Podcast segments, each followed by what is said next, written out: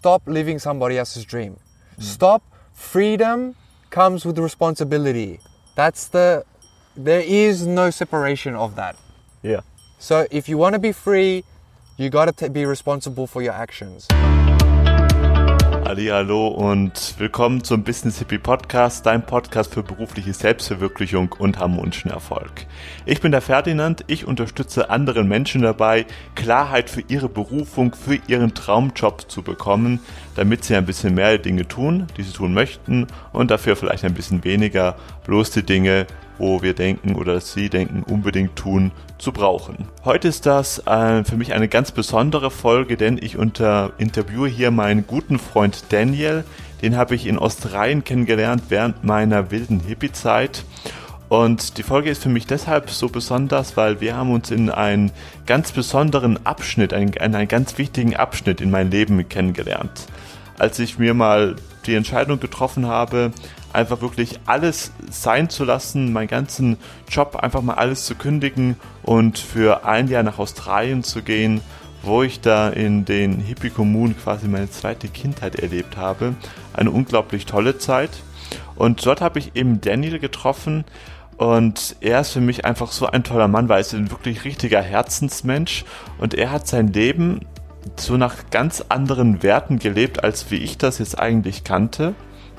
Er ist einfach da zur, Ini, zur, Ini, zur, zur Uni gegangen und hat dort studiert und aber auch dann sehr schnell gemerkt, das ist nicht sein Weg und war dann sich aber auch keiner anderen Alternative bewusst und ist dann auch erstmal in ein ganz großes Loch gefallen. Darüber reden wir, wie es für ihn war, in Melbourne zu sein und zu wissen, es geht ihm jetzt bald das Geld aus und er hat keine keine anderen wirklichen Alternativen. Also natürlich hat er die gehabt, er könnte ähm, irgendeinen Job nehmen, aber das wollte er nicht. Er wollte irgendwas anderes und ist dann, hat sich dann entschlossen, mit eigentlich wirklich überhaupt gar kein Geld wufen zu gehen, äh, wufen zu gehen, wufen zu gehen in einer ähm, Farm für Permakultur und hat dort wirklich dann seine Berufung gefunden.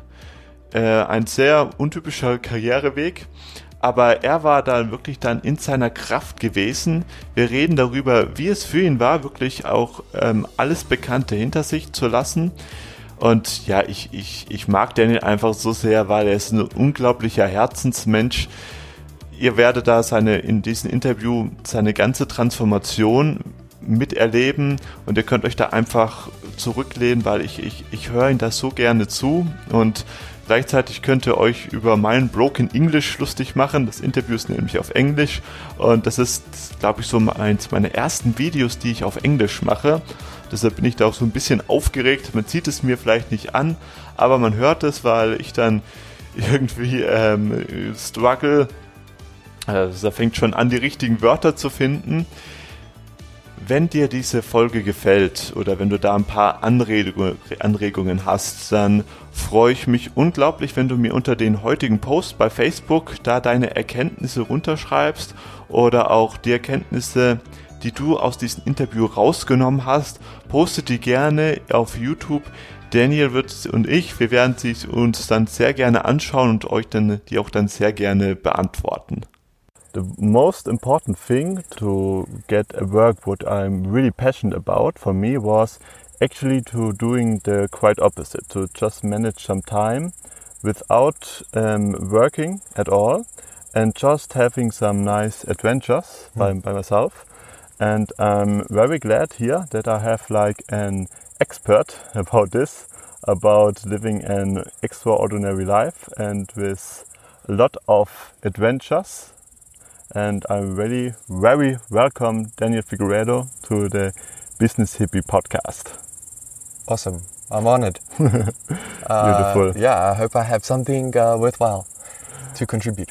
I'm pretty sure. Daniel, in uh, our society, especially in the Western society, there are for the people it's very important what they are work. Like when you meet someone, the very first question is, yeah, what what are you doing? Hmm. And what, do you do? what do you do exactly? And what they, they really mean is like, what do you work? In the Eastern society, How do you make money? how do you make money exactly better than this in the eastern society it's different there was like um, what are your family and stuff like this they are um, more more about this but here in the western society they are about yeah, what do you work how to how do you make money what do you think why is this so Well, it's our most. It's. I think it comes from our scientific logical nature. And so it's very much easier to put people into categories and to measure, which comes from the scientific way, uh, the worth of somebody in numbers. And thus, by extension, dollars or euros. So yeah, that's um, yeah. I would say something like that. I mean, I don't. Uh, I find it very difficult. I've found it very difficult to grow up in the Western society because of this. Because I never value somebody based upon logic because it's illogical. Fucking, I don't know. People are so illogical uh, that to just use one form of measurement to be able to determine whether that person is worthwhile.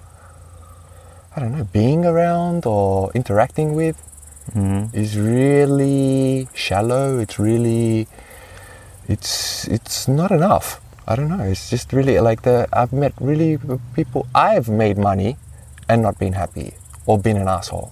So you know, it's I know from my own personal experience, it's not a good measurement. Mm-hmm. So yeah, I have a conflict with this, but I do understand the need for efficient communication or the fact that when you first meet someone, you don't have sometimes the time. So there is a purpose, or there's mm. a reason why, at least. I see. So when we uh, meet each other, it was in my crazy hippie time in, in Australia, or basically um, when we uh, meet each other, this time was starting for me. Like, like my then uh, that, that, that, that was the beginning of my of my of my hippie times.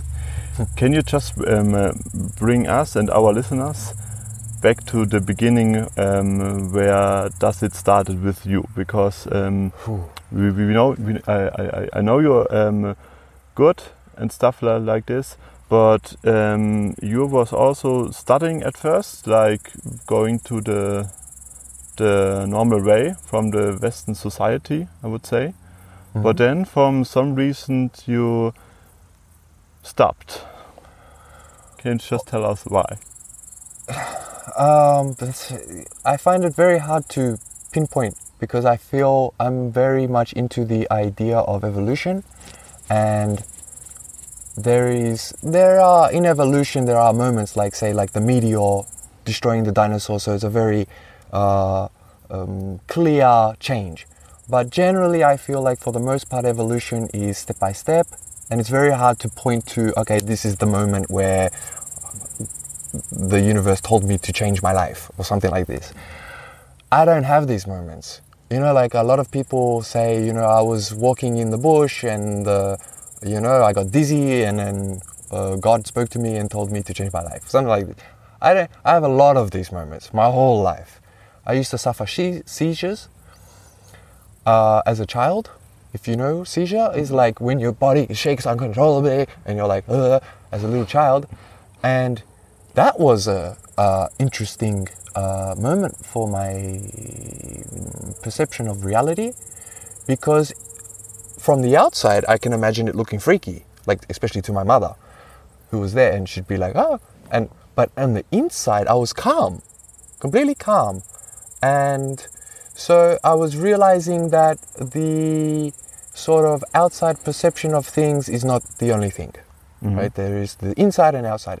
So that was maybe like one moment, and then talking about this transformation from being sort of uh, going the normal way and realizing that that's not the way for me was yeah, like I, I did all the normal things. My mother was an immigrant in Australia, so for and she didn't get to go to high school even because she was the oldest woman in her family in a self-sustainable agricultural family.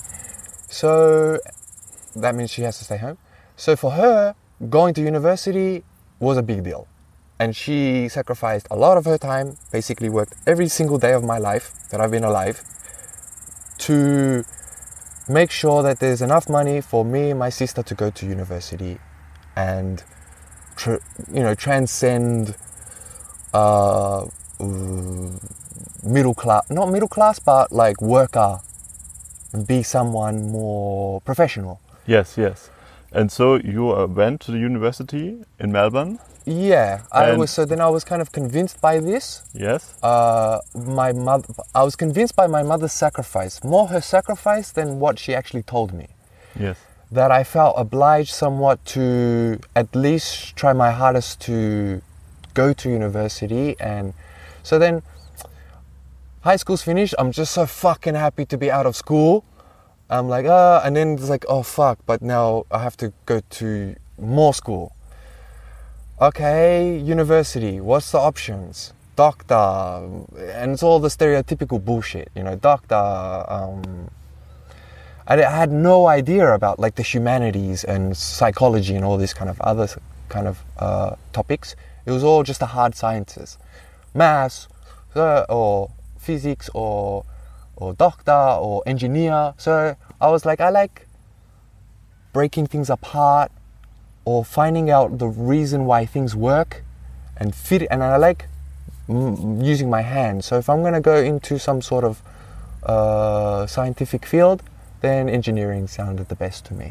hmm And that way, and it's also success. You could be successful, make money, and be a success in society.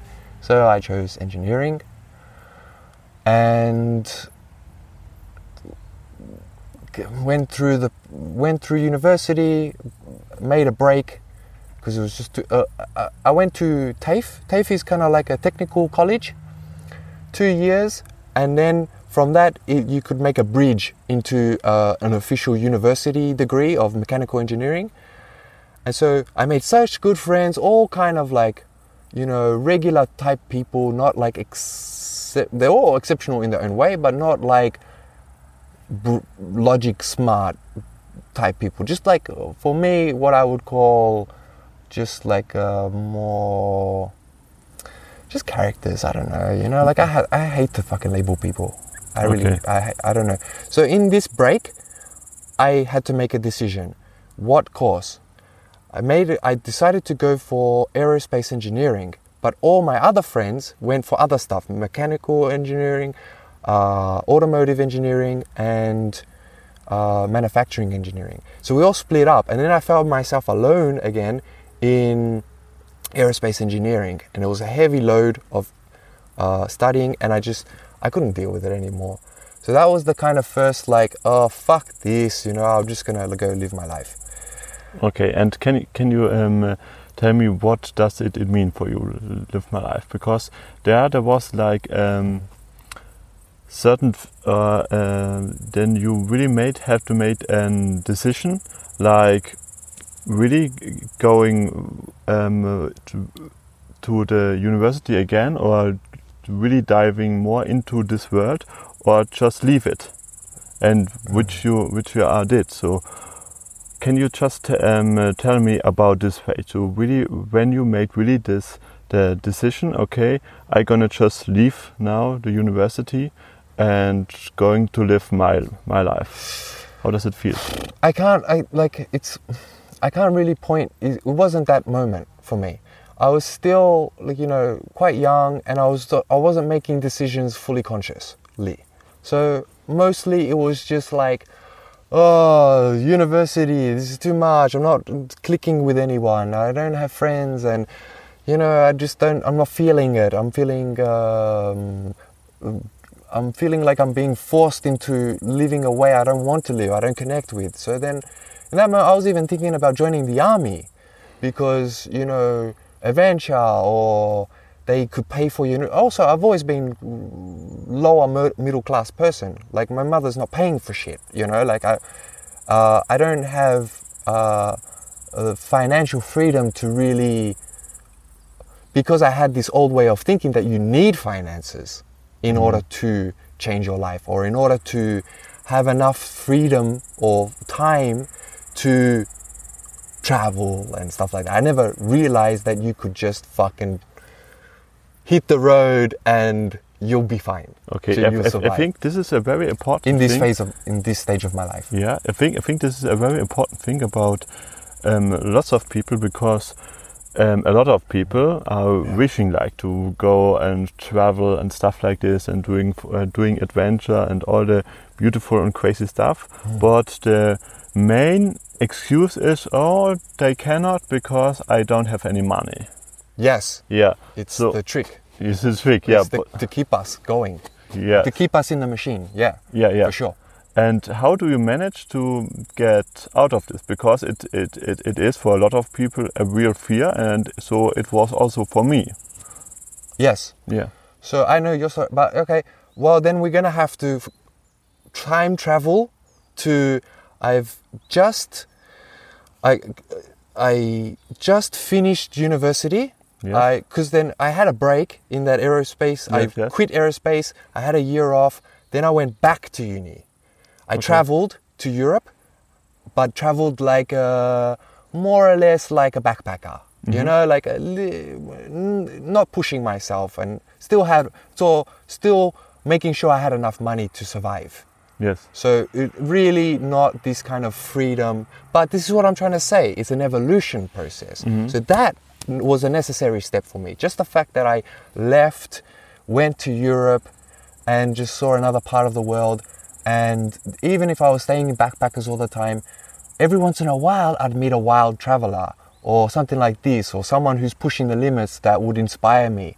But then I'm like, oh, but I'm that guy seems a bit too crazy for me, you know, like, uh, uh, not yet. I wasn't ready yet.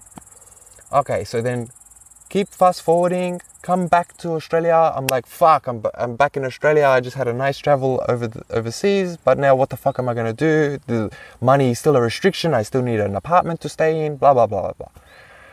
Went back to uni because uni life is easy. Actually, you get money from the government. You know, enough money to pay for an apartment. I was getting five hundred dollars a fortnight every two weeks, and paying an apartment which was about five hundred dollars a month and f- my own food, all this kind of blah blah blah, and still saving money. I was always good with money. Uh, but then that I got to the end of the university course, and I was like, still disillusioned. Still, I, I only in that stage I was already I was starting to what what, was I? Maybe twenty six by then. I don't know, something like this, and only at that stage had I discovered consciousness as a concept even. Like there was a guy i was studying with who became a really good friend of mine and he was into yoga. And I- we, I remember once we just went to a mountainside. I used to love going to these kind of places and smoking a spliff and just like disconnecting from babylon or you know like the the city environment and just kind of you know looking out into the world searching or like praying or i don't know there's so many words but like trying to connect to something greater than these simple earthly demands of eating and surviving stuff So you, you have already there a, a feeling like okay, the um, the life which I was living right now wasn't not fin, fit into me. So I would hmm. love to discover something else. yes and not only that it wasn't fitting that it wasn't the only thing. That there's some there's more. There's so much happening and you see it on tv and online but you just don't feel like oh maybe it's fake.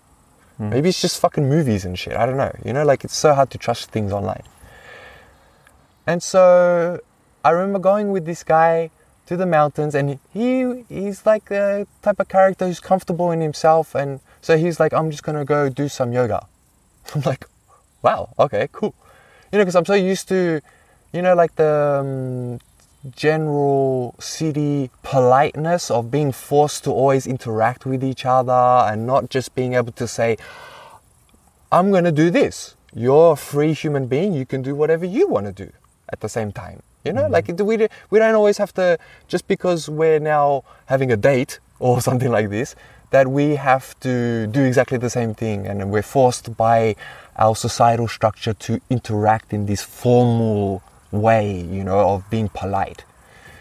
And he would just go, I'm like, okay, cool. I'm, and I'm just smoking a spliff, watching him, and then doing my own thing. I always used to just like tune to, listen to an album, and just kind of like lay in my car and smoke a spliff and just be like, wow, wow, wow, wow, I don't know, like trying to, seeking, always seeking. And I think this is a po- important fact of me is that forever I've been seeking. So that's an important. Some people are not seeking all the time, and that's fine. That's fine for them. And that can make them be suited to whatever scenario they happen to be in. I feel like even if I was having hippie parents, I would then seek city life. I think it's part of my personality. So a big part of it is just knowing who you are, I think. Anyway, so then he, then I would be talking to him and he'd be like, yeah, you know, like uh, consciousness. I'm like, yeah, I, I had the same definition of consciousness like anyone, meaning you're logically planning something. Like, you know, you're, you're choosing to do something. You're aware, you're thinking about it, and you're doing something. But he had the Eastern philosophy idea of consciousness, which is that core spirit within, within the humanity that allows us that is the watcher that is the the constant within the being while it constantly changes and maintains like a, it's like the seed. It maintains the it doesn't matter what the outside looks like. It it maintains uh, a constant that allows for you to evolve or allows for you to perceive evolution. And did you get this when, when he was just uh, talking about this? no I like well i was like okay consciousness interesting. And then he's like uh, explaining it and then it was just he simply put it just the fact that you are aware.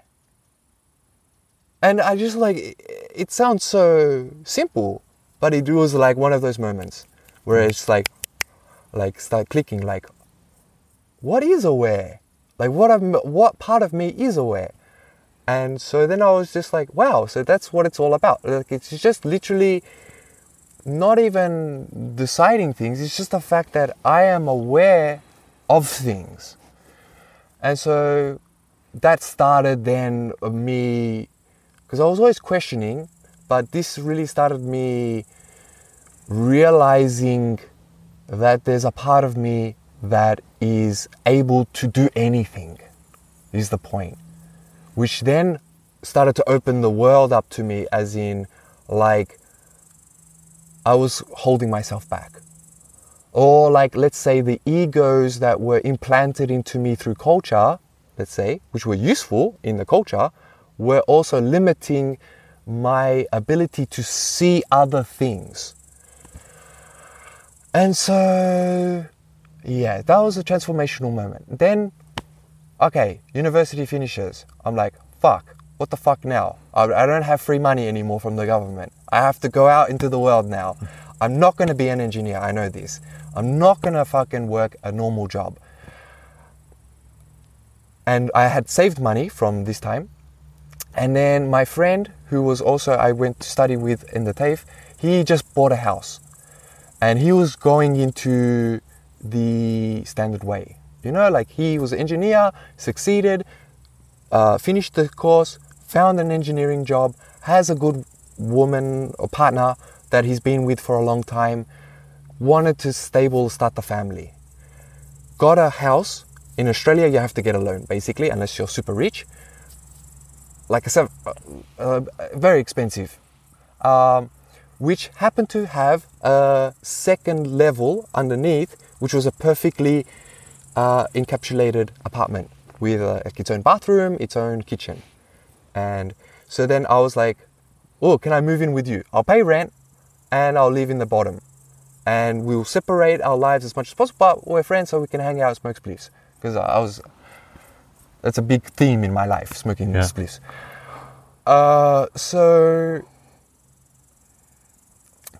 in this moment, I was completely disillusioned with everything. I came to the conclusion that no matter what I do, no matter what I do, like literally anything that I do contributes to what I saw at the time as the problem society, Babylon, as consumerism.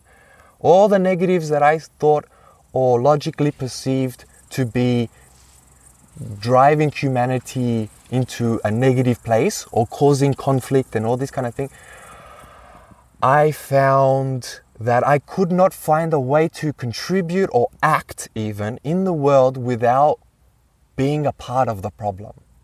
Even if I buy organic, there's still plastic fucking wrapped around that thing. Even if I no matter what job I do, it requires me to in, uh, interact with the financial system, which is the limiting factor for a lot of people, which is you know. So I got into a stage in which I was, uh, for most people, would be a depression. I was playing a lot of video games, smoking shitload of ganja, and basically online all the time, hardly sleeping looking for something online, just like just as deep as I can go, finding out what the fuck, how the fuck can I get the fuck out of here, or how can I do something in which I'm not a part of the problem. And I was going through what some people I found it online, what is called the darkest night of the soul. It's a an idea, a theme of where a lot of you go through what is considered like the lowest point. There's many terms for this, but I like this darkest night of the soul. I like this uh, image, and so I was like, "Fuck yeah, that speaks to me. That's the that's what I'm. That's what's happening right now." And uh, my relationship, I had a long, long and steady relationship with a girl. She was great, but uh, it was part of the problem. My friendships, they were fucking amazing. They're amazing people, but they're just like they're plugged in to the matrix, you know, like, and they're sucking me into the matrix. And I, I, like, I need to find new people who have experienced other things that can just fucking get me out of this situation in which I felt like I was just fucking the world. This is my mother, you know, and all this kind of thing. That I, no matter what I did, even if I had good intention, even if I was found a way to be great, if I was in this place, in the city, I was being a part of the problem. Mm. So nothing could save me. Or and then so I was paying rent and I was randomly looking for work. I even sold I didn't even sell. I was delivering phone books. like I borrowed a van from a friend. It was a pickup fucking van and I was driving phone books to neighborhoods and putting the phone book in their house, and the people would be like, "What the fuck? Are there still phone books? Yeah. Like, there's the internet. Who the fuck needs a phone book? Why are you killing trees? You know what I mean? That's what I mean. Like, you, no matter what you do, you're a part of the problem. So, that was so fucking depressing. Oh my god. And slowly breaking. My egos were dying all my conceptions about what is real, what is necessary, what has to be is die and I felt like I was dying. Dark night of soul. Like all that was left was the soul.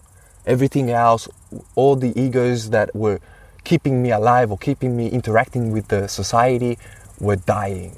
That's how I felt.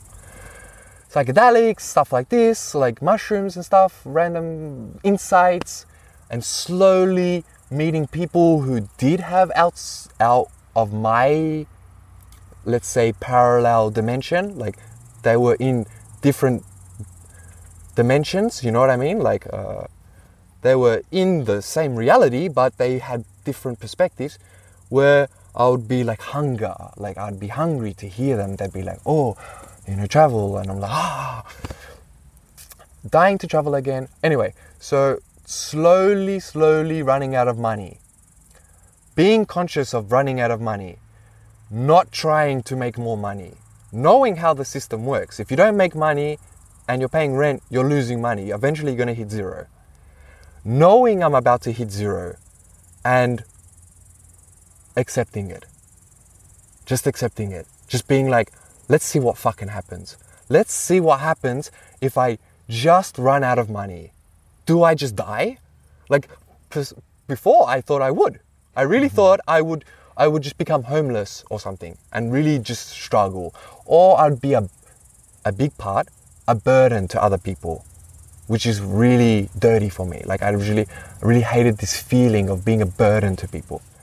That like I know that my mother would give me money, say, but then I, I was the type that I would never tell her about my problems because I know she would do this, and I didn't want her to feel guilty. So I would, I'd be the type of person I was preparing myself for choosing homelessness. Okay, and how does it feel? Because it's I can imagine this is going to be the nightmare of a, a, a lot of, of of people, Yes. and they uh, would like choose anything before becoming homeless, like um, picking every kind of shitty job or doing pretty much everything. Example like um, driving around phone books. yes. just not to become homeless and you was like okay um, i don't want to, to do this kind of, of, of stuff anymore like any kind and you- Anything. anything and we um, just gonna see what would happen when i really do don't do nothing When I hit zero money, when i hit hit, zero- that zero was my number, okay? marker.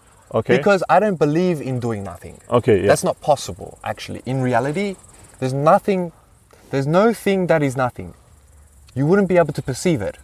It's one of these paradoxical, or not even paradox. It's like a, it's a misconception. So humans just use this nothing too easily. Okay, but but then um, what happened when you are when you really um, hit like um, this this point zero when it was really no, um, running out of of nothing and it feels literally like okay. Usually when I would die like like this, It- what happened then? Okay, well, I, leading up to it, it felt like dying. Yes. I can uh, like it, it wasn't easy for me. Yes. I made the conscious decision. Maybe some people might think it was just because I was too lazy, Okay. but really it was actually I was the most active in this moment, but just internally. And I was just like, okay, I have to see. I have to see. If I run out of money, do I just die? Okay. And and I've died basically. Like Yeah. I was dying. Then uh, okay, so I'm running out, of, and I don't want to. Uh, I'm living in my friend's house, Yeah. right? And so it just naturally came to a point where we, there was a bit of friction in the house. So it was kind of like, okay, we want you to leave the house. And then I was like, okay, I don't even have enough money to pay the rent anyway. So good, you know, nice and clean. We can stay friends okay. you know and so then okay so now i'm homeless you know Okay. but not homeless i'm still mm, uh, scared you know so i'm like okay i'm gonna go live with my mother you know like for a little bit but not really like i did a lot of research like you know my partner now she inspired me or at least uh, bring to my awareness that there is such a thing called WWOOFing or exchanging Okay. and so I always had this in the back of my mind, but I never had the courage to do it. So uh, your partner, it was just a girl what you have have, uh, have, have met there. I met in Europe, in that Europe part, in between Okay. the study, uh, years ago, 10 years ago. Okay. By, by, oh, it was about six years by then, Okay. difference. And I never acted on this knowledge. Yes. And so I'm like, okay, wow, that makes sense. You know, you can exchange food and accommodation f- for uh, work, and you get to learn. And this was what, all- like, the only way I could see not being a part of the problem is making food. Okay.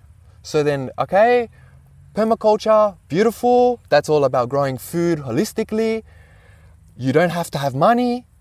So that, that was like, I was doing a lot of research. Okay, and, and you was feeling, oh, well, this is going to be, this was a very good system, but you uh, didn't have the courage to do it. So, Not yet. No, not yet. So, so, so the thing what you've done is like you really pushed yourself in the situation to a Yes, point exactly. where you, where there is no other way Yes. to.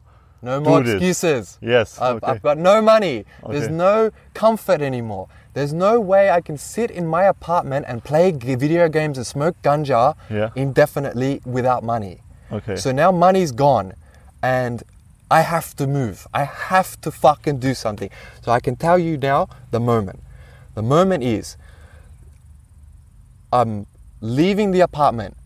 I'm in my mother's house maybe two days. And I don't have internet. Oh, my mother has an iPad. And I'm on the iPad sending an email to what it's called Zaytuna Farm or the Permaculture Research Institute, uh, run by uh, someone famous in the uh, permaculture scene, Geoff Lawton. He's like a guru of permaculture. Yeah. And I'm like, this is my last hope. This is it. And so this email is like intense, you know, like I'm writing this fucking email like it's like, it's like the, uh, it's gonna save my life, Yeah. basically. Send the email. I'm waiting a few days, and I remember I borrowed my sister's car or something like this, and I was driving to meet a friend, smoke some spliffs and chill out or something. I don't know. Yeah. And I had lost my license. My license uh, ran out, Yeah. Uh, like you know, like officially, and I got stopped by cops.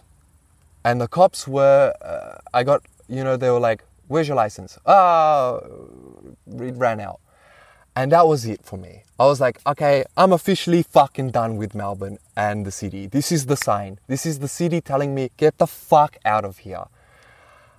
But I hadn't received the email yet, you know. So like, I'm like, uh, uh, okay, this is it. Officially, I've cl- like I've officially inside myself internalized, accepted the fact that I'm leaving no matter what, one way or another. But actually, in that time, the options were if I don't, it was this permaculture research institute or homelessness. That's Okay. the, I'm not living in my mother's house. I'm not. I'm I'm getting out of. Uh, if, if I have to hit the street and just be homeless, fine. That's another perspective I need to see. To I don't know, just to see, because I'm Yeah. a curious person. So those were my two options, and I was really depressed in this moment. Like I was really, it was really uh, the last straw. So then, okay, uh, went visited my friend, came back.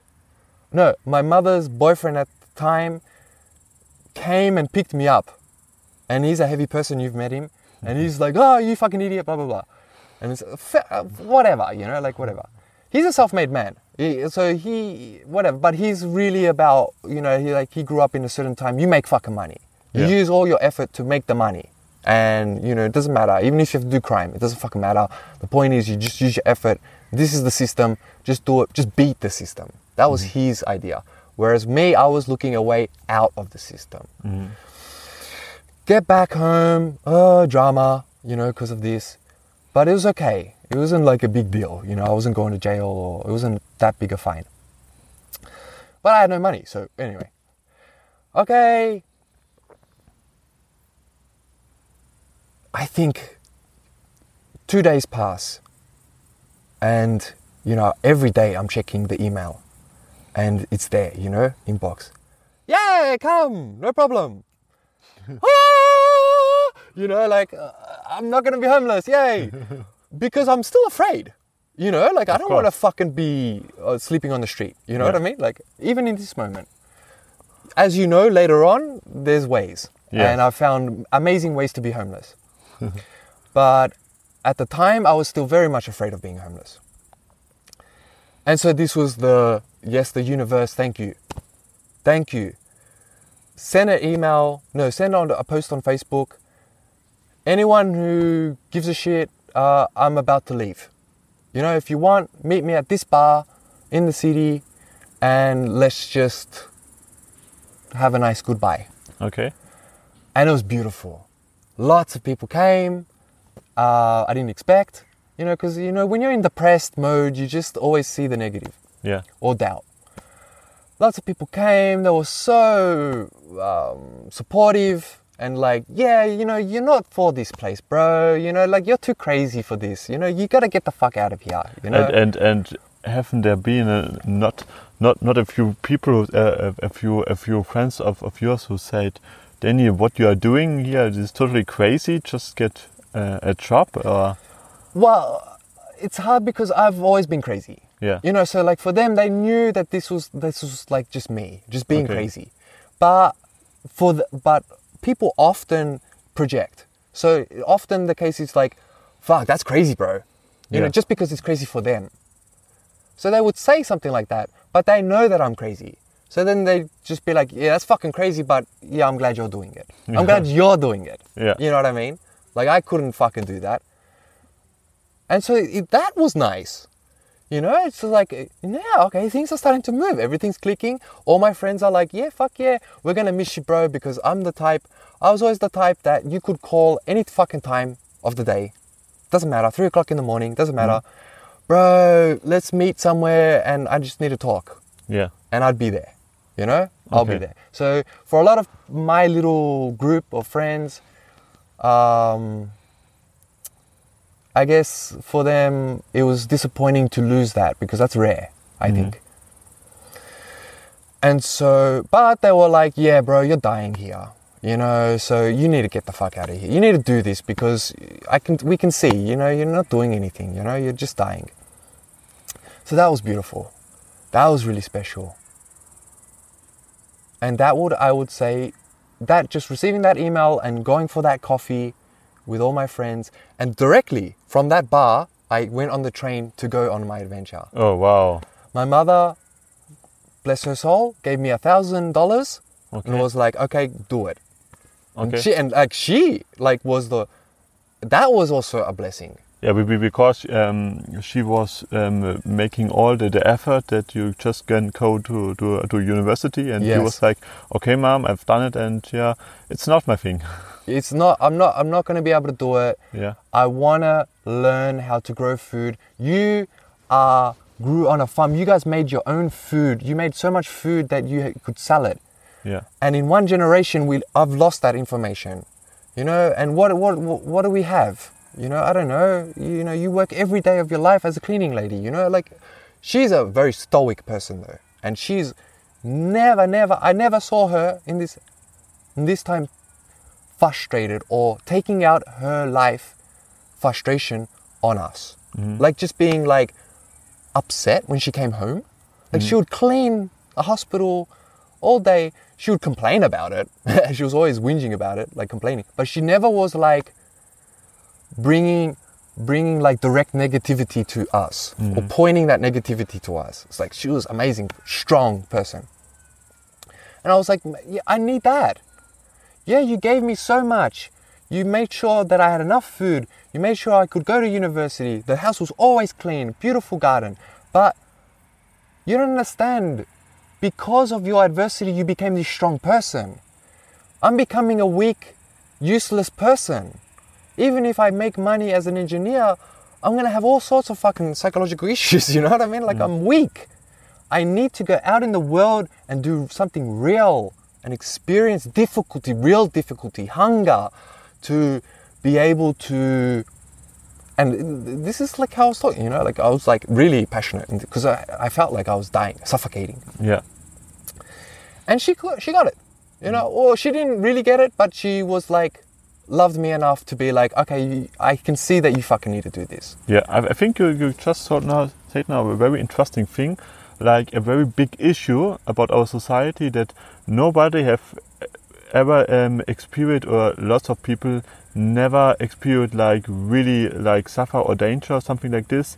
Because if you want you can just manage your life in our society without having any really proper issues. Like just having going Wow. going to your job and stuff like this and just working from 9 to 5 and then you have like a very relaxed life, but you've never faced any really issues and you never um, uh, get to the chance to really um, you really grow. You know what I mean? Yeah, or face adversity that is growth. Yeah, You need to you need to fail in order to learn something new. Change is the death. It is. Like it, and it's inevitable. It's constantly happening, but it's very easy sometimes to feel like no change is happening. This is the nothing concept. But it's very easy to to fall into this uh, a groove or a rhythm or a pattern that you put all your energy in order to sustain because it's comfortable. But I would like to say what you're saying about how people don't ever face adversity. The thing I believe is relativism, uh, relativity or relationism, uh, that even if you don't have never been raped, you've never been attacked, you've never been robbed, you've never been homeless, the dark side or negativity or it's always in our lives. Yeah. So the monotony of life, the fact that you know you're eating yourself to death. These are real these are real hardships. Mm-hmm. Even if you like for you you're a rich person. I used to hate rich people. I used to hate money. And it was a big thing for me. And so anyone money or power or influence, I always used to just automatically feel like they're the enemy. But then I started, you know, through life and experience realizing that everyone is suffering. Everyone is suffering. You're rich, meaning you have now more responsibility, meaning now you have to pay people and if if your business fails then tens to hundreds to thousands of people suffer. Hmm. And even if you're a hardcore capitalist and you don't give a fuck, you you hide your emotions, that affects you because you're a soul. Even if you bury it, fu- you can never you can never bury something fully. It comes, it attacks you, it attacks your core. It becomes a part of your ego. The fact that you start to now close yourself off emotionally, that's a pain. Mm. That's a phys- that's a real pain. That's it really is a horrible way to live. So, you know, like I started to realize through, you know, life experience that it's all relative, you know? So, like, even if you never be, was raped or even if you've never been homeless, you're suffering. The point is not to avoid suffering, the point is to just accept the fact that things are hard. Change the fucking word. Don't call it suffering. It's just challenging. Then you're like doing something. You're learning a new math thing. It's challenging. You could easily say, I'm suffering. Many people suffer in maths classes. You know what I mean? Yeah, yeah. But don't suffer, don't challenge yourself, and you you're missing a big part of the world is mathematical. You know what I mean? You don't have to become a mathematical genius, but maths is a big part of the world. You Yeah, know, yeah. like there's a lot of concepts in maths, even basic ones, that really help deal with normal things, other things. Yeah. Let's go back to uh, the situation. So you've um, just had a nice goodbye to all your friends. Yes. And you just jumped into the train to go to the Straight into the train, a Yeah. little bit drunk, And how, how was it? How, how Oh, was the feeling? uh, good, super on a high because of all my the love I got from my friends, yeah. and I think I'd like to really highlight that. Like, first of all, thank universe, thanks all my friends, my mother, my sister, even she's a big influence in my life, for being supportive Yeah. because that makes a fucking world of difference. And so, if anyone, if there's a message, you've got a friend who's going through some shit and they got some crazy idea to change their life, fucking support them. Unless it's killing babies or something, you know, Yeah. like just fucking support them.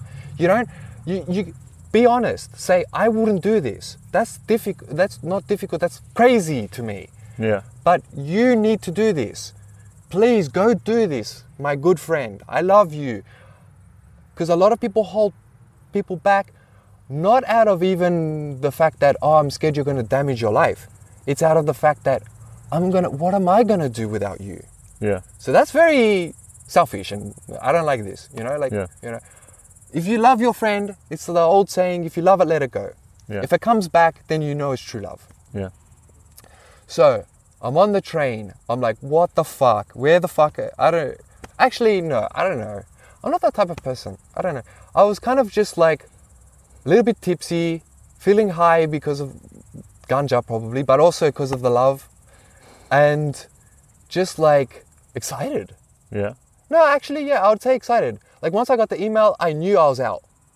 So I was like, from that point on, everything changed. Actually, just getting the email. Mm-hmm. That point on, weirdly enough, the city became beautiful again. Then I was actually like, you know, I had a few days before this cafe before Yeah, preparing yeah. myself to go. And I remember walking around and just being free and actually then really enjoying the city again and being like, okay, I've made my decision. I know what's going to happen, or I, I know that I've made a decision at least. Because I think that was the why I was dying the most. And then, yeah, feeling good. So, adventure time. And I'm the one. I oh, like, okay, something crazy, new. I've never experienced. I have no idea who I'm going to meet. I have no idea where I'm going. I, I have no idea what the fuck's going to happen. That's my element. That's Yeah. when I'm at the most happy, I, actually. I think this is a very root of, of, of suffering that, that, that people are have like these feelings that they are living just a day to day life. They have the illusion Mm. like they uh, they know what is going to be in the next week, and this is Next year, next five years. next five years, and this is from this is for me uh, like one of the really very worst feelings what you can have.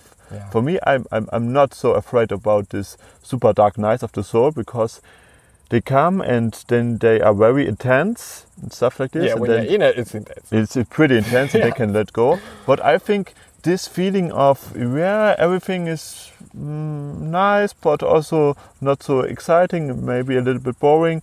They are much more dangerous because in this state of mind you can waste like years. You can waste like a whole lifetime. Yeah. And this is like for me really, really suffering. This is for me a thing that I'm really afraid of when I Yeah. just realized it. Yeah. Yeah. I, I would resonate with that idea as well. Yeah. So yeah, on the train, uh, it's a long train ride. It's Yeah. uh, Australia is a big country. I'm going from Melbourne to near Byron Bay. Yeah. Just for people, Byron Bay is quite uh, uh, easy. It's the the actual place is called the Channon. It's like this crazy little, cute little, um, I don't know, village town Yeah. where there's a lot of uh, alternative farming, but just I don't know. The whole fucking area is very alternative. Yeah.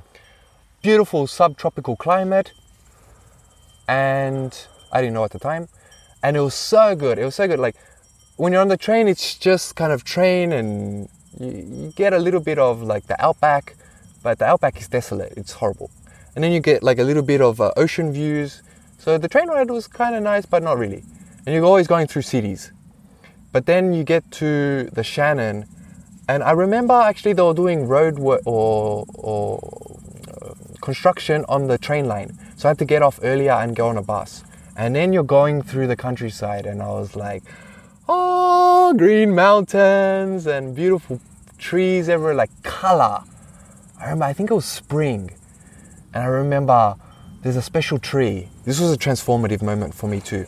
There's a tree called the jacaranda tree, and it's this beautiful purple flower. And but the whole tree goes purple, and you get like this green. And Australia doesn't get winter, and we don't get autumn, so you don't get that color like that. And it's always green, basically.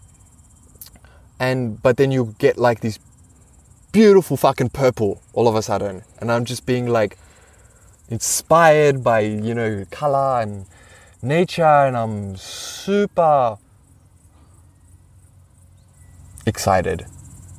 I'm just like okay. But then i i'm okay i'm getting closer to the place. Okay. meaning action time. Okay. you know meaning okay. And i because it's a scenario i've never faced before my old programming kicks in.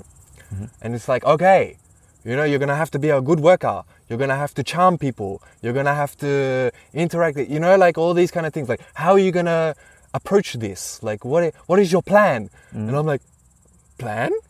Uh, I got here, didn't I? That was the plan. I bought the ticket. That was it. You know, and my my mind is like, you fucking idiot. You know, you're gonna fucking die out here or something. You know, like, uh, you you're fucked. And so, okay, the bus, and then I catch a smaller bus. For yeah, and then I'm getting closer to the place, getting closer to the place, and it's getting more rural, and I'm like, ooh, this is nice, but what about the place? You know, how how's it gonna be? Do they have enough food for me? Do can I? you know, like what's the accommodation like? I knew that they give you a lot of information before you go, but it's not the same, right? Yeah, yeah, like, yeah. Of course. like hearing about a place is never the same as being in the place. Yeah. And I remember I rocked up. I remember I arrived at the final stop at like, I don't know, what was it?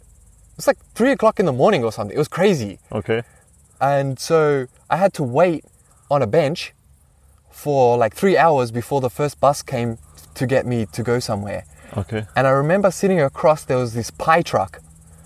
You know, like pies, like uh, food. Yeah, yeah, yeah. Ah, Yeah. And it wasn't open. Yeah. And it opens at six o'clock. Yeah. And I was just like, like just waiting for this fucking pie truck to open. Yeah. And then it finally opens, and then the bus is there, and I'm like, ah, quickly get a pie, and then I'm like, oh, nom nom nom. Yeah. On the bus, okay, I'm a little bit more calm. I've got some food in me. Yeah. It was a great pie. Yeah. Uh, and I'm on the bus, and then okay, this is really now I'm getting there, and so I'm getting, I'm arriving at the community, at the Permaculture Research Institute. It's got a big name on, especially online, Yeah. Yeah. especially at the time. Little side note, it's important. I feel the reason why this place for me. I saw this. Vi- he he posts a lot of videos Mhm.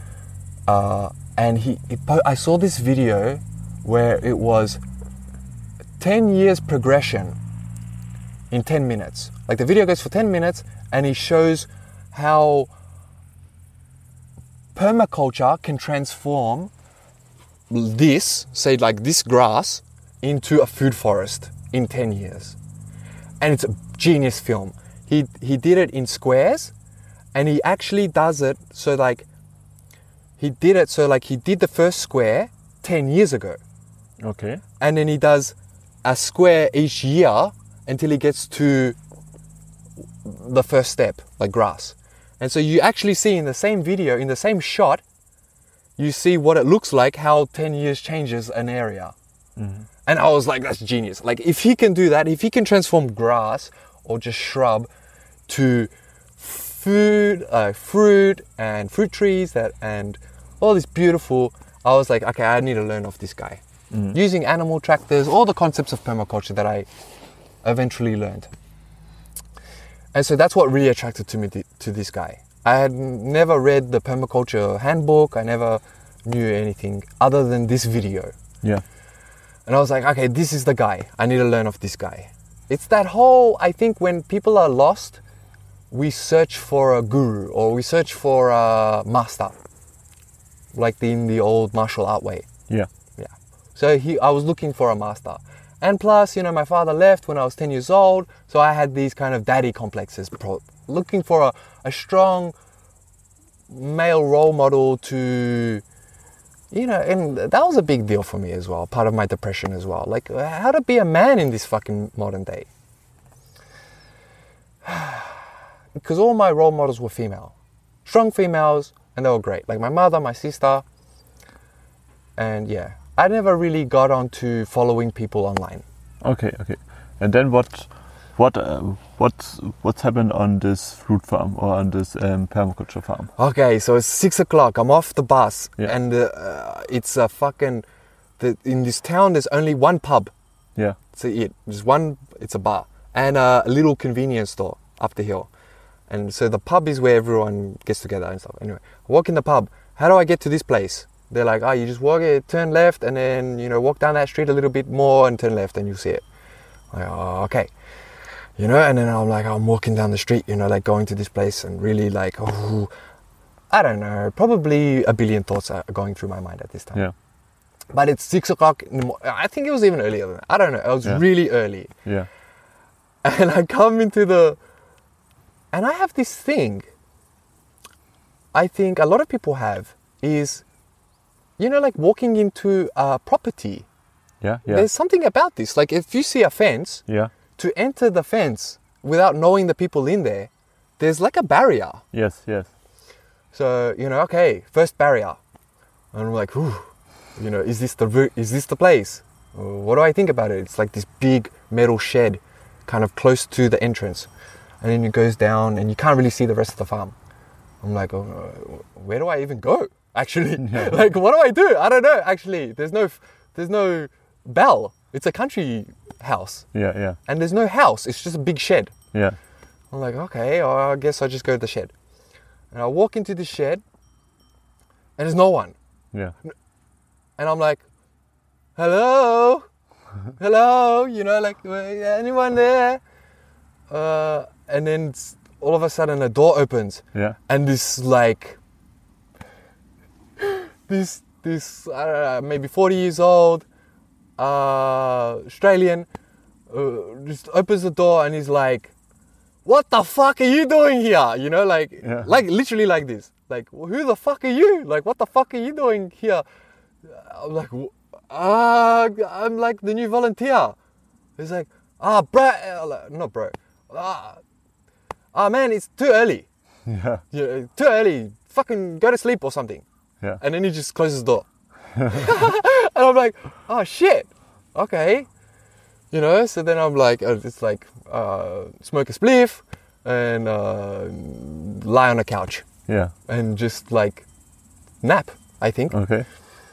Eventually, then the um, action starts to happen in the place, and then uh, uh, the people start coming uh, around. Like people start walking around, and I'm like, oh, oh, there's people around. And I'm just, Get ready, you know. Yeah. And uh, the Salah, Salah was the volunteer coordinator. Okay. Walks in. Ah, oh no, no, no, no, no. The girl who runs the reception Okay. who's the one who emailed me. Okay. Such a beautiful, beautiful, attractive, but also beautiful soul. Yeah.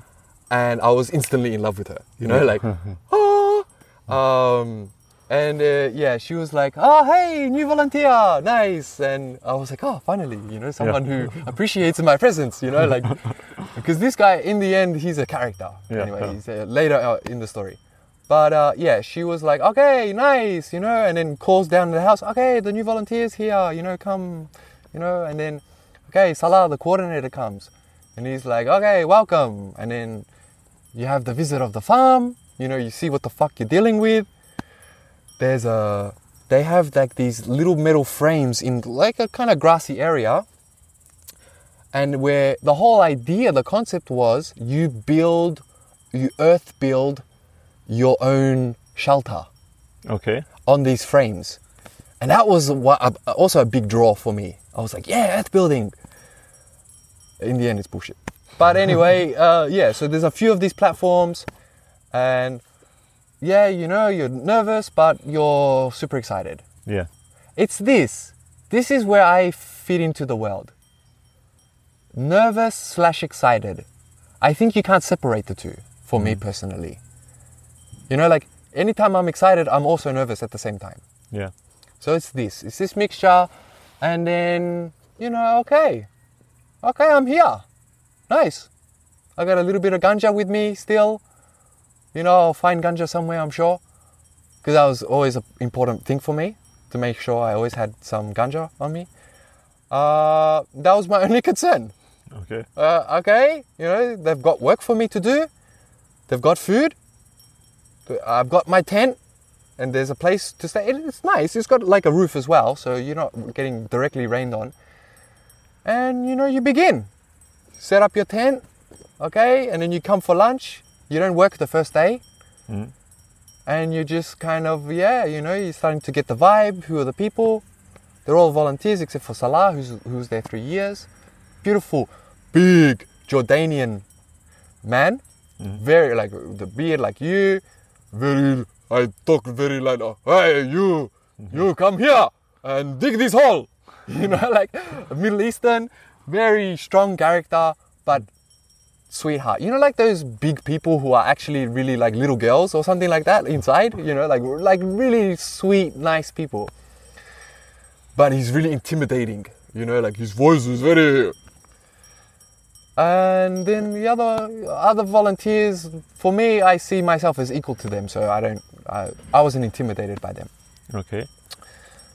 And yeah, And and then what happened there in in this in this um, uh, permaculture. So what what was for you then the big the big learning? So you Oh, you, you ah. thought okay. Now I finally can ex- escape. Fi- I finally got a place. So I finally you finally got there, and then how how does it feel? Was it like satisfying for you? Was like okay? It was a dramatic change of my life, which I think is what I needed, which what, what I was searching for. It was I was smoking ganja every day, online most of the day, playing games a lot, Yeah, not sleeping. I would often go to sleep when the sun rise. yeah, Two, waking up at 6:30 in the morning, start work. 6:30 in the morning, start work. wow, Two hours of work, then breakfast. It's a strict place. Then uh, that's about half an hour breakfast or an hour breakfast. Then back out there until 12. Lunch, one hour. Back out there until three or five. I don't know. And then dinner, and then, and you're still doing shit okay, after that because it's farm life. Animals need presence. Yeah, Animals yeah. need. Uh, they you, chickens can't put themselves back in the coop. You have to close it for them. Yeah, It's not a big job. It's actually quite nice. Yeah. But it's still a responsibility. You have to do it every day, otherwise the fucking chickens get killed. yeah, Cows need to be released into the paddocks. yeah, That's that's that's a after work job. Mm-hmm. You know what I mean? Mm-hmm. So it's really full life change, full new way of living, full different scenario. I was like, yes, because I love this, learning something new, being somewhere else. yeah, So yeah, I took it. I hit the floor running. I was just like, and I was like full of energy, full of all that trapped energy, all that frustration and anger and all the not knowing what to do. It all got like started to it channel into work, okay, and it was beautiful, like physical work, especially for me. I'm a physical person, but you know, I got trapped in the city lifestyle, which is really limiting to physical. It doesn't have to be. You can go gym and shit, but I hate fucking gyms. Yeah. Yeah. So it was like, boom, this is the place. I'm here. Life is beautiful. I'm, I'm and, and I was like, he was like, go pick up the cow shit. I'm the, I'm doing it, and I'm doing it full power okay, uh, you know, go to uh, like you know, uh, waking up six thirty. I'm still slow, you know, but it's it's nice work. In it's six thirty, you wake up and you just weed the beds, and you can go slow. You're there with everyone else, and you're just like picking the plants, and you're learning every day. Oh, this is what a, a potato plant looks like. This is what a carrot looks like. And oh, but what is this? Uh, oh, that's a weed. Just pick that. Okay, nice. And, and you know, like every day was a new plant you're learning. Every day, and then it's even the weeds. You're like, oh, what is the what is this weed? Oh, it's a nightshade. You know, witches used to use this, and they used to rub it on a broom and shove it in their pussy, and then they would. Uh, you trip balls on it, you know, like that's a, that's what where witches come from. Okay. You know, like the idea of witches riding brooms. Ah, I see, I see. You know, it came from the fact that they used to trip balls on this fucking nightshade Interesting. uh, by shoving it in the pool. I don't know, like it's Yeah. uh, probably bullshit, but uh, whatever. It's just like, oh well, and that's that's a family of the tomato. Okay, So it's like, oh, interesting. You know, stuff like this. nice. Every day was a revelation. Every day was something new. It was beautiful. but yeah, so in the morning it's just weeding, and then you have a breakfast, and you're like, nom, nom, nom, nom, nom. What um, what was it like um, if if, if um, someone told you when you was like in in the um, what have it been for you when you was like in the uh, middle of the uh, night uh, back back there in, in Melbourne back, back back back in the days? And then someone someone was um, came to you and say like you know Daniel in uh, in a few months you was work you were working on on a farm was getting up at um, six-ish in the morning and working like all day and stuff like this what would you um, think of or thought of what I, I, would you would you would you I say had like, this okay, actually. This is what could because I do this to myself. Yeah. I've got like split personality. I think everyone does, and I've got an internal fucking voice that's a dowdy mo- motherfucker who's always like pushing me. You know, Okay. like everything I want to do, he's like, ah, are you sure you can do that? And this is what I'm saying. Like in this time, I'm doing research. Okay. I'm not just playing games and just like distracting myself. A lot is this, but a lot is research. So I knew their schedule. They Okay. they advertise it. So actually, that was a big part of the doubt. It's Okay, like, I see. can I even do this? Yeah. I had a lot of doubt. Like I was like, fuck, can I actually? Am I actually physically fit enough to do this work? Mm-hmm. Can I wake up even at six thirty? I've never done that in my entire life. You know what I mean? Can I work and t- physical work all day long, every day of the week? Yeah. They have a schedule. It's every day on the weekends, two days. You just do animal work. You don't do all the labor during the day but you are responsible for your own food on the weekend. But you're allowed to pick up any food and cook yourself from the farm. So you never go hungry. But they have a cook there. So during the weekdays, you all your food is cooked for you. But on the weekends, you have to cook your own food, but you can harvest anything you want. And they, if you want to talk about abundance, this farm is fucking abundant. You know, it was like, there's no way you could eat all the food. Mm. It was constantly producing. It was very efficient. It was the pinnacle of permaculture. But anyway, I don't know how deep you want to go into it. There's Yeah. always a flaw. Of course, of course, yeah. But then, what happened happened next? So, how long have, does have have have you stayed in this permaculture farm? I, uh, so, Roughly. so, so like I, I arrived just after winter, which is in the southern hemisphere, is the middle of the year. Yeah. It's not the same here. And so it's getting into spring. And I would stay until December. And then Christmas is coming. And my mother is like, You're coming home for fucking Christmas. Yeah. So, okay, I'm like, Oh, and by this time, I'm like, Yeah, I would like to see family because it's been a few months. Okay. So then I'm going back to Melbourne uh, for just for Christmas. Okay. Uh, then you know, beautiful fan, and then it was beautiful too. Like being back in Melbourne with this like new eyes. Okay. That was the start of this, like seeing my city from a different perspective with new eyes.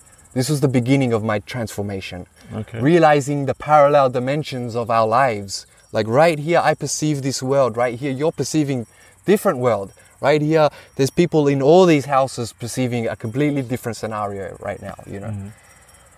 And so that was the beginning of that. But uh, yeah, so then I went back, and then a couple of days, and then I'm back. I think after New Year's to to the farm. Okay. Then I'm there for I think in total it was like nine months. Okay. Yeah. So it was about a year. Yeah.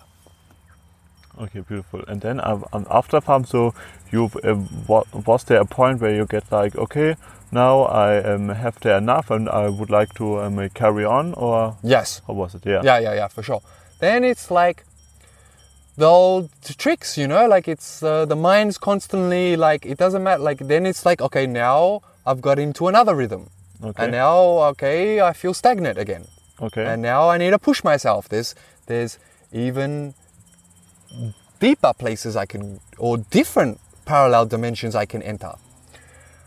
A big part was um, a lot of the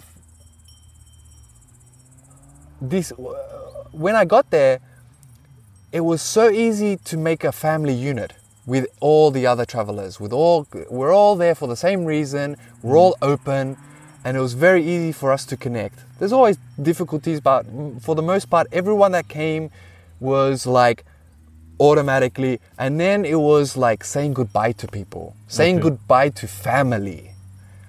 And this is like the best kind of family because they're chosen family. Mm-hmm. You know, like it's not like, you know, like blood family. It's like, no, I really like this person. Or at least I really like this person now. you know what I mean? Because we're all in this beautiful environment together. And so family units would, and then after two of these cycles, it was heartbreaking. It was too, it was uh, emotionally a lot to say goodbye now to a second full family, and I'm still there. yeah.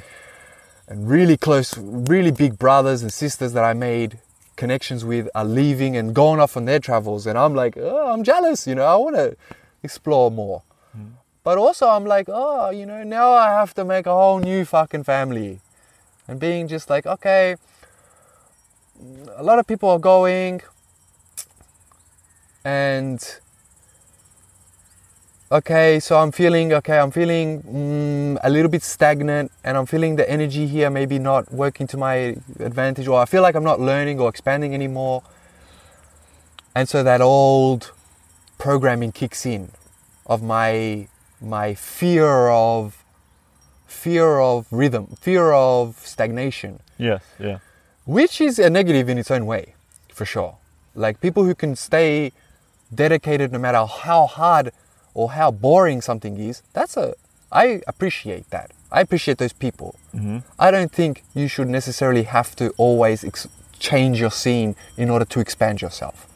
I think actually sticking through really hard, boring times and breaking through, even if it takes 20 years, is something worthwhile if you're that type of person. Mm-hmm. But I'm not. I'm the type as as soon as it gets, uh, you know, I, I'm free. Okay. Uh, I, like I say, I'm the most comfortable in awkward, exciting situations. That's me, for whatever reason. okay. So I need to keep doing this. So it's coming there. I I also had visited in the time of being in um, the permaculture research institute. I traveled around. Yeah, yeah. Came across another community called Starseed. Amazing place.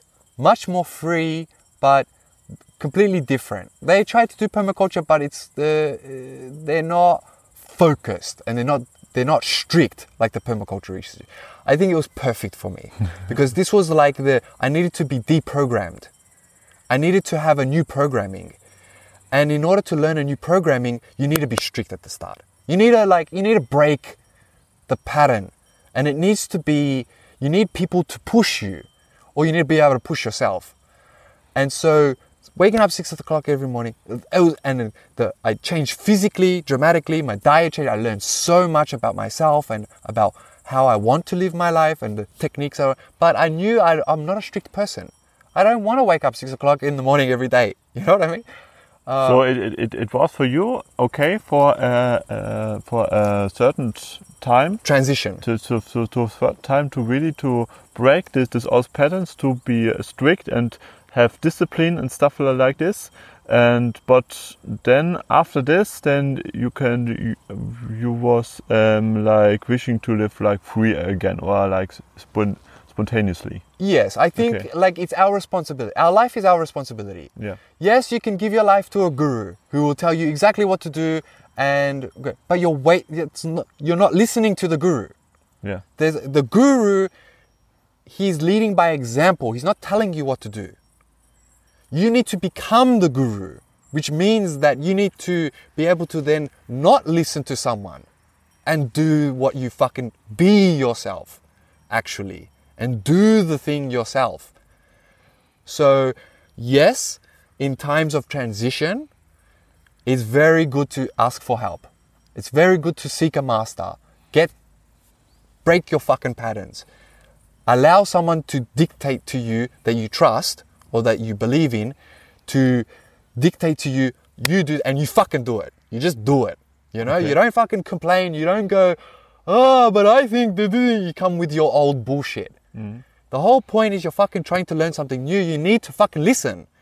Once you get it, then you evolve it yourself, right? You need, but you need to, and that takes different time for different people. I'm not like even now after that's that was like ages ago. Um, I wouldn't say I'm like a permaculture guru, but I I've done enough physically and I've and that I've I've internalized a lot and I can do it now. I know I can I can do the physical labor even if I've been smoking or even if I've been lazy for half a year. I mm-hmm. know that my body can transition. Mm-hmm. I know that's possible. And so I went with it. I, I had this new base. okay I deleted some old pro- or overridden some old programming, had new programming, but I knew that this wasn't for me. I, I, I still wanted to seek. I still wanted to see other ways, other patterns. So Starseed was another one. And I was always going there uh, like as a friendly cat. I'd come and visit. It was a nice free place. I made some connections. One of the people I volunteered with had a friend who was living there. And so that's it. He would take me, visit his friend, and then I would get to visit this community and meet all their people and be all like, ooh, this place is cool too. And so then, okay, and then I'd always visit them, and then they they told me about another place, which was just down the road, called um, Byron Yoga Studio. I don't know, uh, something like that. Byron Yoga something. Yeah. Um, yeah, what was that? Anyway, uh, and so they had a similar program, uh, exchange for free yoga every day and uh, free food, or not free food, exchange. Exchange. Yeah. Exchange labor, gardening for food and yoga every day. Mandatory yoga. You have to do the yoga. You cannot smoke on the place, anywhere on the place. You can go, you have to go to the street to smoke if you want to smoke. Cannot drink alcohol. I was never a big drinker, it wasn't a big deal, but smoking was a big deal. And I cheated a lot. uh, anyway. Uh, yeah, Byron Yoga Center. Um, so that was even then now a big change. But uh, so and then and they're like trying to sell it to me. Ah, bro, because I was complaining, uh, you know, oh, I don't know, I want to change uh, place. Bro, this place is like 90% hot yoga chicks. You, they got great food, like Ayurveda food, all like healthy Ayurveda food. You get free yoga, and uh, you know, you're close to us. You can come visit us all the time. Woo! You know? That sounds perfect. And best thing, wow, best thing. Anyway, there was a guy running the volunteer um, volunteer situation at the Byron Yoga Center that I had exchanged with at the Byron at the Permaculture Research Institute. So I was already connected. So they took me. We his name was Dan, and this what a character. Anyway, he got kicked out of the Permaculture uh, Research Institute for raging at somebody. Like there was this beautiful Belgian man who was like he was like uh, I don't know 50, but he looked beautiful. Like I don't know, like really young for 50, really healthy. He was a vegan. He was the first vegan I ever met in my entire life. And all these concepts, are like veganism, was like, what the fuck is that? Like you don't eat meat. What the fuck's wrong with you? Like, or not even that. It was extreme. It was like, you know, uh, oh no, the animals, you know, and all this. Like when you exploit animals, they exploit you. That's real. That's a real. I saw that in real life. Have have have you um, have have had you there sometimes the thought like when you was do, do when you was living this life, how was feeling then your life back then in, in Melbourne? When you was when when you was going to university and going and doing stuff like this, you've had um, there are sometimes moments of feeling oh maybe I'm going co- uh, going to Melbourne again or was it like no I go, I, I never going to visit this place or this lifestyle again? Not not maybe in order to uh, keep myself going but really i'm the type of person once the once the decision's made i don't give a i only look back fondly. Mm-hmm. I only look back for memories just to say oh that was nice i did this. I never look back saying you know this situation now that i got myself in is horrible or scary i can go back to that. I can never go back. Okay. i've never had this delusion thankfully. Mm-hmm. Uh, I've never, I, I, I personally believe you can never go back.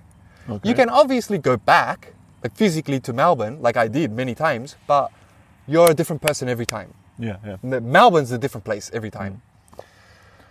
So, I, but, and, and when I'm doing something, especially if it's new, I'm full immersed.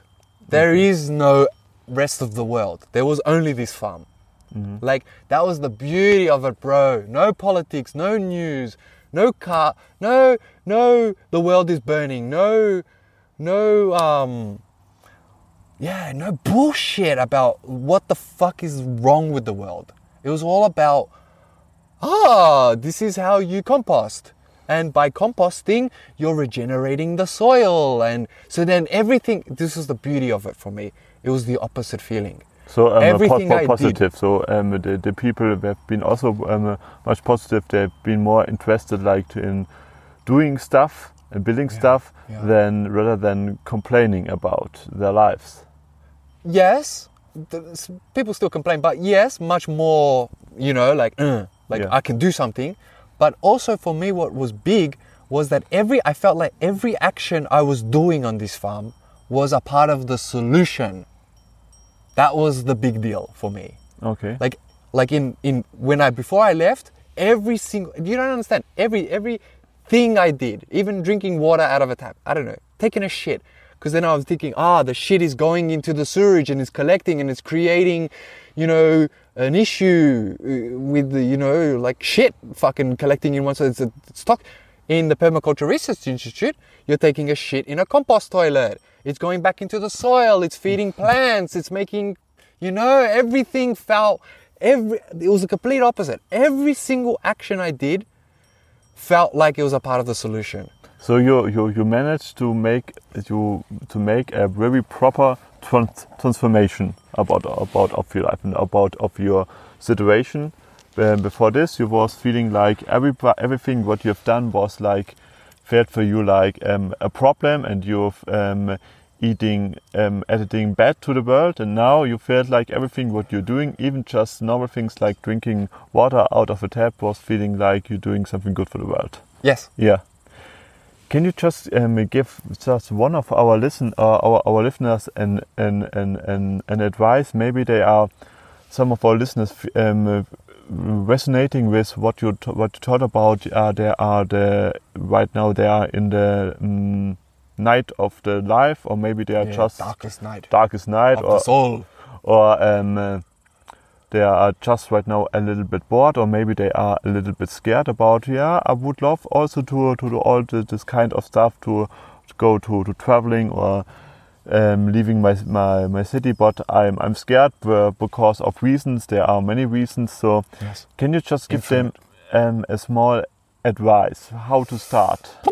I mean, like you know, the only thing is doing it. You know, Okay. like I, I, like I want to give something nice though. Maybe I can give advice through uh, explaining that I also felt this way, right? You know, like I, uh, even though you maybe look now, you know, and maybe I'm charismatic to a level of which you know, or the fact that I've already done it, so it's like, oh yeah, it's easy to talk about now Yeah. At the time, you know, I'm freaking the fuck out. I feel like I'm literally dying. Mm-hmm. That is the process. That is the fucking process. There's no avoiding that. That's why you stay in your apartment. That's why you stay in your job. It's not bad. It's not bad. There's a reason you stay in that job. It is survival. But there is more to the world. And you're not such a fucking useless piece of shit like you think you are. Right? Like you're not. You're not. Uh, so like it's so easy to get a wrong impression that I think, you know, going through all these travels I thought, you know, like it's because I loved myself. That it was easy for me to to to make these decisions. I'm I'm the, the biggest motherfucker to myself. Like I said, there's a voice inside me who's way is the most biggest asshole I've ever met. Really. Okay. Like I've never come across actually somebody who's such an asshole like this fucking voice inside my head. You know? So you know, like you've got that too. You're human. It's fine. You know, like we're all fucking human. This is the thing. You're an individual. The world told you you're an individual. Your culture told you you're an individual. You're, but you're not also. At the same time, embrace the paradox. Don't get caught up in other people's ideas of the world. You see the world just like everyone else sees the world. Your perspective is just as real as everyone else's, even the cows. It's just as real. So if you just need, if it's just about curiosity, do it. If it's, if it's you're fucking dying, there's different levels, right? Like you could literally be dying. I don't know, like uh, medically. I don't know, something like this. Then that's nature kicking you in the fucking ass, and you're gonna have to. This is the point. This is the fucking point. Advice. Do the change your own way. Make the choice before it's made for you. Yeah, because otherwise it's going to be very painful. It's gonna be fucking pain. It's gonna it's gonna be so hard, and it's gonna happen. Life fucking changes. It's the one law or something. I don't know that I accept. It's the one law. Everything changes. Nothing stays the same forever. It's not possible. If you know anything about reality, if you're not stuck in loops inside your mind, it's not possible to have always the t- it's not possible it's just not possible change is inevitable it really is unavoidable so you can either choose or you just let it happen. Sometimes i like uh, most of most of the changes in my life i've let happen.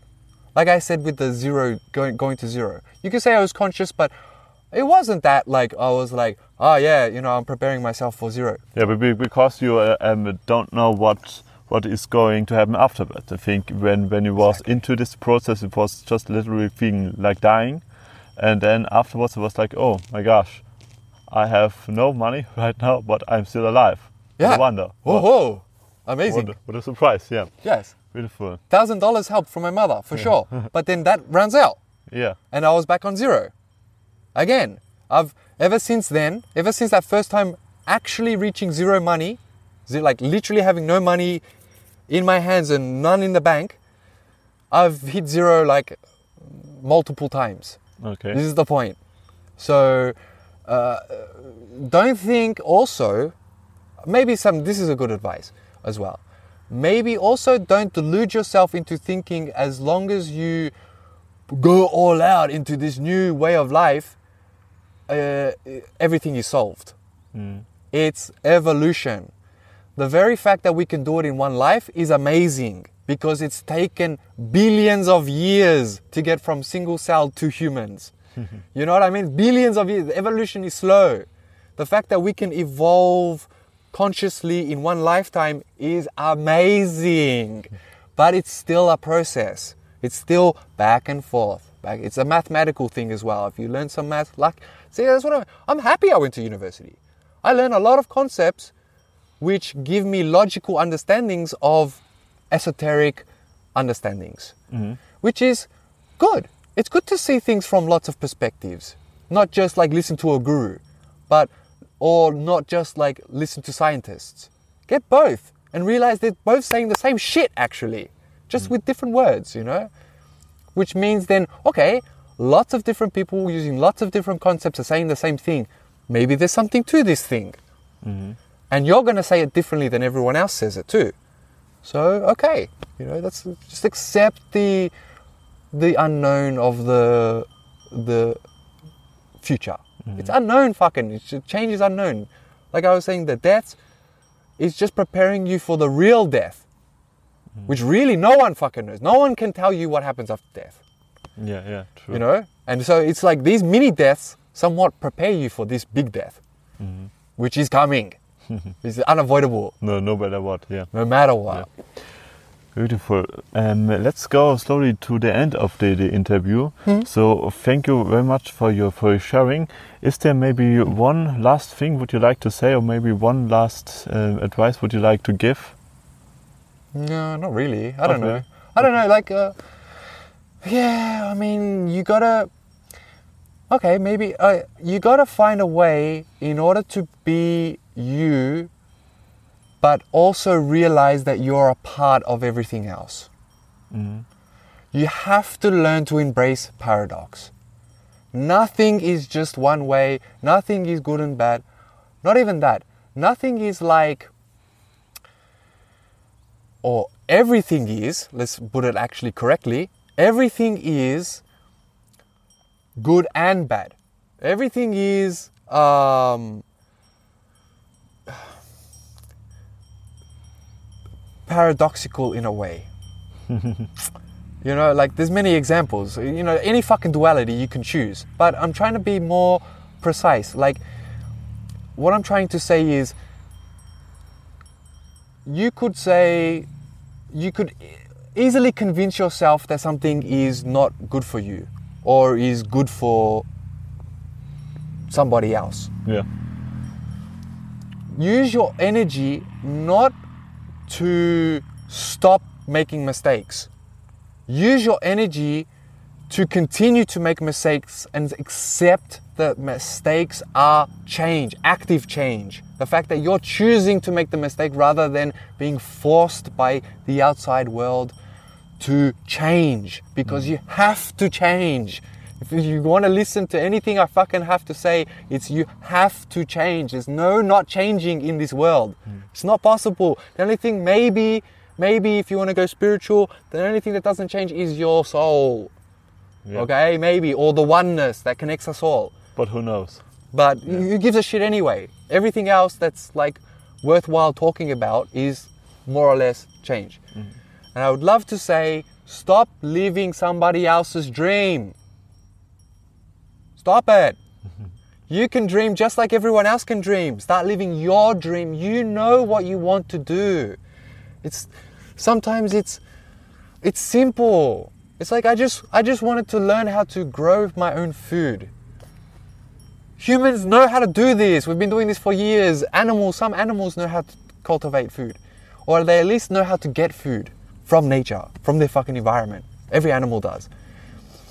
So for me, that was it. And it's simple actually in the end. You plant the seed, and like now I'm making kombucha, I'm making my own vinegar, I'm making my own bread every two days. All these things, they're all actually very easy to do. It's all a scam. It's a scam to make you think that it's an art. It's not a fucking art. It's an art to make it beautiful, but it's not an art or mass produce it, but it's not an art to do it. Yeah, it's it's like what what, what you're saying. It's um, in the end to uh, live an um, happy life. It's not that hard. Maybe maybe we. Well, uh, it can be hard it, moments. it, it can be hard, yeah. Yeah. but, but but maybe the hardest thing is like that what we are just saying or thinking it's it it have to be complicated. That to Yes, in order to be good. Yeah. Yes. Exactly. Yeah. I think um, that's a, a very nice, a very nice, nice word to or thing to to come to an, an end. That Yes. it maybe maybe really um, less is more, and the, the the life don't need to be that complicated or need to be that hard. You don't the the only thing what what you need, or m- most of the times, is just like to be a little bit brave and embrace the change. Yeah, like well, so, like so for me, it's that you know you really you just got to stop living somebody else's dream. Stop. Freedom comes with responsibility. That's the. There is no separation of that. Yeah. So if you want to be free, you got to be responsible for your actions. Mhm. If maybe that's that that's maybe more important than anything else I've said actually. Okay. Yeah, I would like that to be the last one. Okay. If you want to be free, you gotta fucking be responsible for Alright. your actions. Yeah, beautiful. Yeah, thank you very much for sharing, Daniel. Yeah, thanks for the Wisdom. thanks for the opportunity to share. Yeah, you're very welcome. Schön, dass du diese Folge bis ganz zum Schluss zugehört hast. Was waren da so deine wichtigsten Erkenntnisse gewesen? Sachen, wo du denkst, ja, das möchte ich vielleicht auch mal ausprobieren. Oder auch Dinge, wo du sagst, ja, das sehe ich da vielleicht ein bisschen anders. Lass uns da gerne darüber diskutieren. Ist das für dich so der richtige Weg? Was, was denkst du? Wirklich einfach mal wegzugehen, einfach mal bloß zu wufen? Für mich ist das eine wunderbare Gelegenheit, also so wie es Daniel gemacht hat, einfach mal sich ein bisschen Zeit nehmen zu können, ohne den permanenten Stress zu haben. Ich muss jetzt mir irgendwie Sorgen um meine Miete machen und das habe ich ja in Australien auch sehr viel gemacht.